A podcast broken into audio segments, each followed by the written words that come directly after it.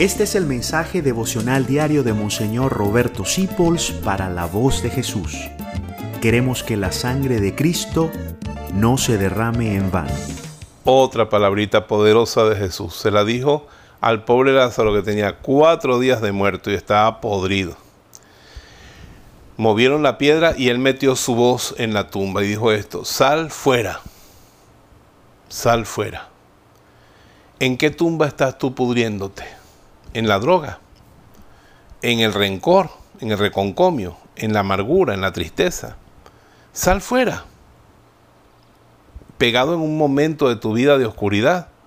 Ayer te lo dije y yo te lo vuelvo a decir. No te quiero ahí. Sal fuera. Y me impresiona que esas palabras poderosas de Jesús entraron en los oídos muertos, en el tímpano muerto de Lázaro, pero lo movió ese tímpano y el corazón de Lázaro respondió y el hombre muerto se levantó y salió perfectamente bien a seguir viviendo. Y así Dios quiere que tú salgas fuera y que sigas viviendo. Sal de eso que te tiene oprimido.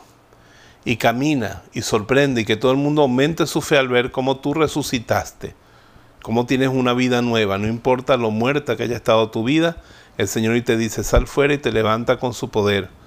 Él le dijo también al hijo de la vida de Nadine, contigo hablo, levántate y contigo es que está hablando hoy para que te levantes y salgas a seguir viviendo la vida para la gloria del Señor. Amén. Gracias por dejarnos acompañarte.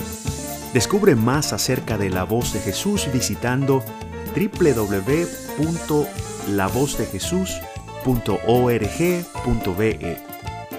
Dios te bendiga rica y abundantemente.